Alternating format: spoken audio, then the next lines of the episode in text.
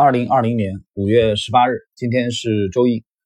呃，今天是利弗莫尔读书笔记，呃的第十三集的内容。那么对应的是本书的第九章啊第二部分的内容。那么现在来看第九章，我们大概需要用三集的篇幅啊，那也就是十二、十三、十四啊这三集来这个学习。好，我们进入今天的这个正式内容。在上一集啊，我们讲到了这个利弗莫尔去放空这个安娜康达的这个股票啊，讲的是你在这个看空一个品种、做空一个品种的时候，应该快速的脱手，而不应该过分的去纠结啊价位当中那个啊小的啊价差啊，很多的散户都有这个问题，所以利弗莫尔这里给了后人的警示。我买进的成本啊，大约是三百美元。前面卖出了五千股，后来他们又以两百九十九又四分之三美元卖出了五百股，当然是完整股。接下来的一千股，在两百九十九又八分之五美元卖出，一百股卖在两百九十九又二分之一美元，两百股卖在两百九十九又八分之三美元，还有两百股卖在两百九十九又四分之一美元，最后的一些一千股。是以两百九十八又四分之三美元卖出的。卖出最后一百股的时候，哈丁公司啊最聪明能干的场内交易员还花了十五分钟啊才卖掉，因为他们不希望做到嗯价格太差。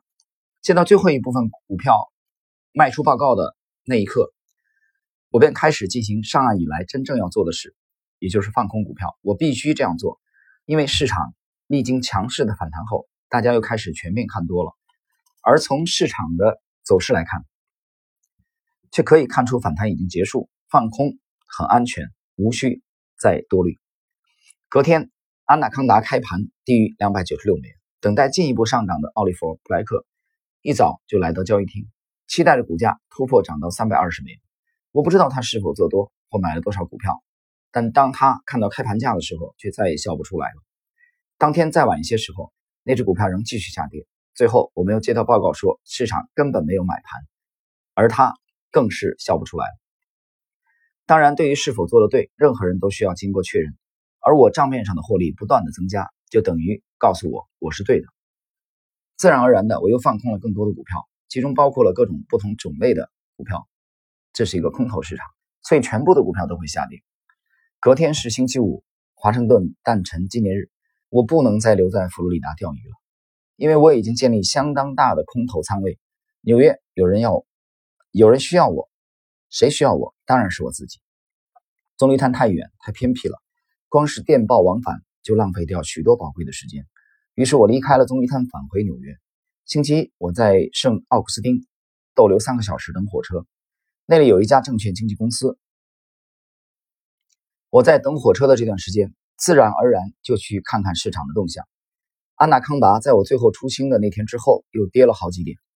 事实上，那年秋天的大崩盘之前，它的跌势一直都没停过。我到了纽约之后，大约有四个月的时间都在放空。股市像往常一样，经常有反弹。我不断的回补后又在放空。严格的说，我并没有不动如山。别忘了，我曾经在旧金山大地震崩盘中赚到三十万美元。后来又赔了回去，虽然判断正确，但最后我还是破产了。这使得现在的我非常小心操作，因为一个在经历挫折之后的人，即使他仍无法完全克制自己，但还是会保守谨慎。赚钱的方法就是去行动，而赚大钱的方法则是在正确的时机采取行动。干这一行，你必须结合理论和实际行动。一个投机者绝对不能只做研究，除了做好研究之外，还必须付出实际行动。这一段其实利弗莫尔讲的就是知行合一的问题啊，就是我们在实战当中看到很多的这个呃投机者或者投资者，他的这个理论和实际是是脱节的啊，这是有问题的。呃，谈知行合一，我谈一个这个这个心得吧啊，其实很多人都讲这个模拟交易，尤其是很多的新手啊，呃，我觉得模拟交易是一个很很扯淡的事情。呃，模拟交易你就不放什么真真金白银进去，不放真金白银进去的话，你的贪婪恐惧不可能表真正表现出来。所以模拟交易啊和实际交易，我认为是有很大的距离的啊。换言之是浪费时间。所以你必须得有仓位啊，得有这个真金白银投入，有了仓位，你才会有这个爱和恨，有了仓位，你才会有多和空的这人类的这个这个恐惧啊，人性的，才真正的能历练自己。所以模拟交易是很滑稽的。我表现的相当好，但如今再回头看，还是可以看出有些地方表现的不够完美。后来夏天来临，市场变得沉闷，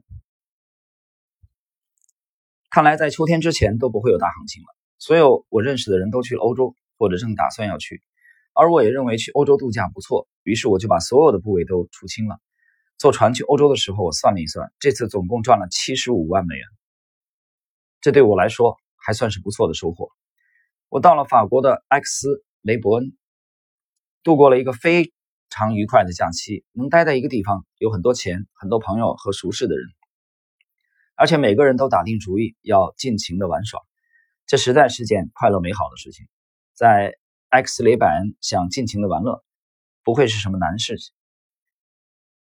这里离华尔街很远，之前。我却从没考虑过来这里度假。现在我只能说，它胜过美国的任何一个度假胜地。我不必听大家谈论股市，不必交易，我的钱足够花一段很长的时间。而且在我回去的时候，我知道如何赚到比我在欧洲花掉还要多的钱。呃，这个时候大家看到啊，利弗莫尔已经开始嗨了啊。这个拉里·利文斯顿赚了一一大笔钱啊，这个应该是他。嗯，在这个年龄接近三十岁这个年龄还没到啊，大概二十七岁左右的时候，呃，赚到的人生的最多的啊，这一次的操作，获利的金额七十五万美元，相当的可观。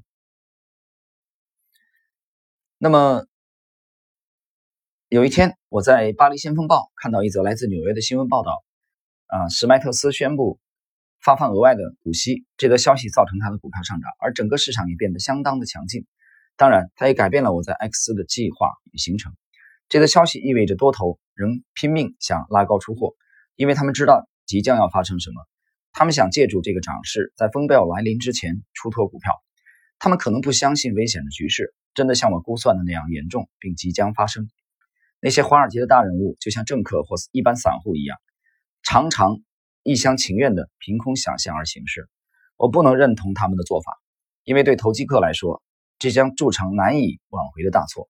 或许只有发行印制股票的人或新企业的发行人，他们才能纵容自己沉醉在希望的梦想之中。总之，我晓得置身在空头市场中，所有向上做多炒作的题材，所有的拉抬操纵交易，都注定最后失败。因此，我一看到这则报道，就知道只有一件事可做，那就是放空史迈特斯。为什么呢？因为那些业内人士在濒临资金危机的时候却提高了股息，他们这么做简直就如同跪在地上求我放空一般。这如同童年的时候啊遭遇同伴的挑衅一样，他们激起了我放空这只股票的意愿。我发出电报，放空了一些史迈特斯公司的股票，并且建议我纽约的朋友也一起放空。当我从经纪人手中拿到报告时，发现做到的价格比我在巴黎先锋报看到的还低了六个点，这就已经表明情势将如何发展了。我原本计划在月底返回巴黎，然后大约三周之后再搭船回纽约。但我一拿到经纪人的报告，就立刻返回了巴黎。当天抵达巴黎之后，打电话给船务公司，得知第二天有一班快轮到纽约，于是我马上就订下了船票。因为市场啊正遭遇最适合放空的时候。因此，我比原定的计划大约提前了一个月回到纽约。当时我有超过五十万美元的现金可以当做保证金。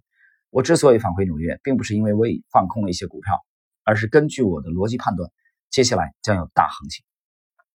接着，我又放空了更多的股票。随着金融市场的资金紧缩，贷款利率升高，股票的价格越走越低。而我早就预测到了这种情况。最初，我的预测曾让我破产，但现在我成功了，也赚了不少钱。然而我心中真正的快乐是作为一个股票交易者我终于走上了正确的轨道。我还有很多东西要学但我知道该怎么做我不再急躁也不会没有看清形势就贸然进场。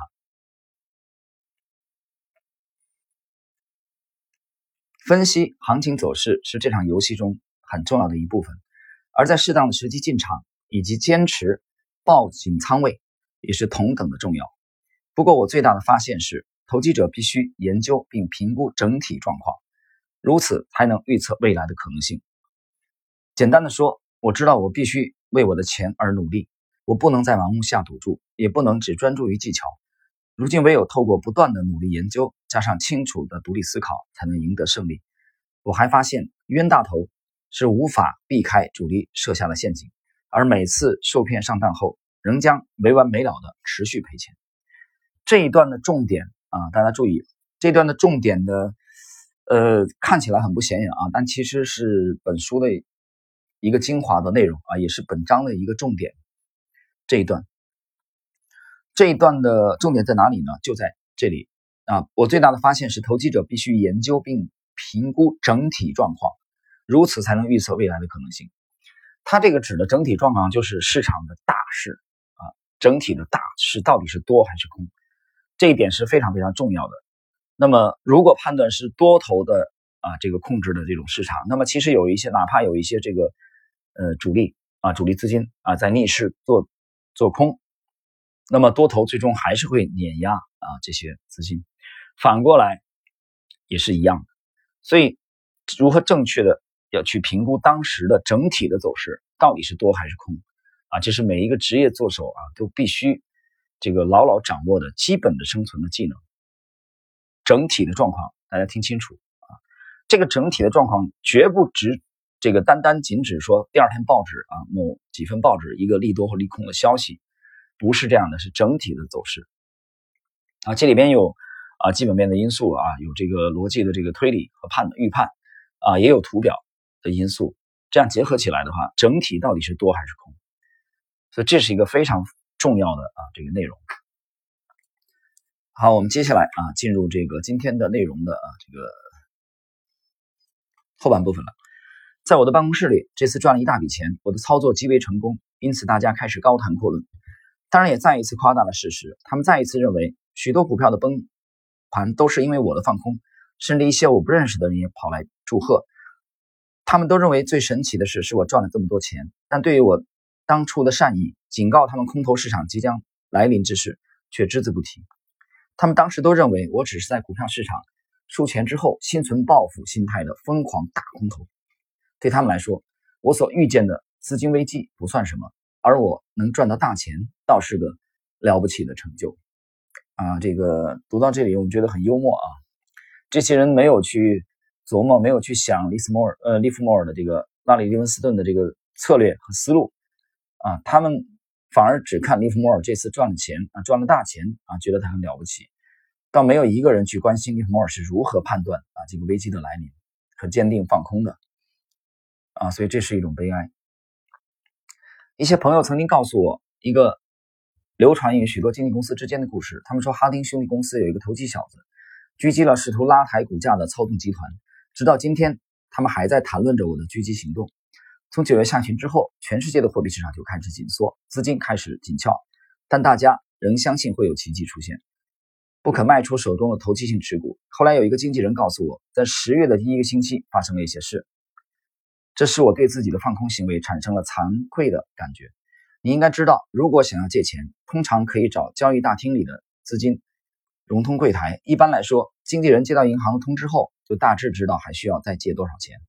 当然，银行也知道他们有多少仓位可以借多少钱，而那些钱就直接拨到交易所。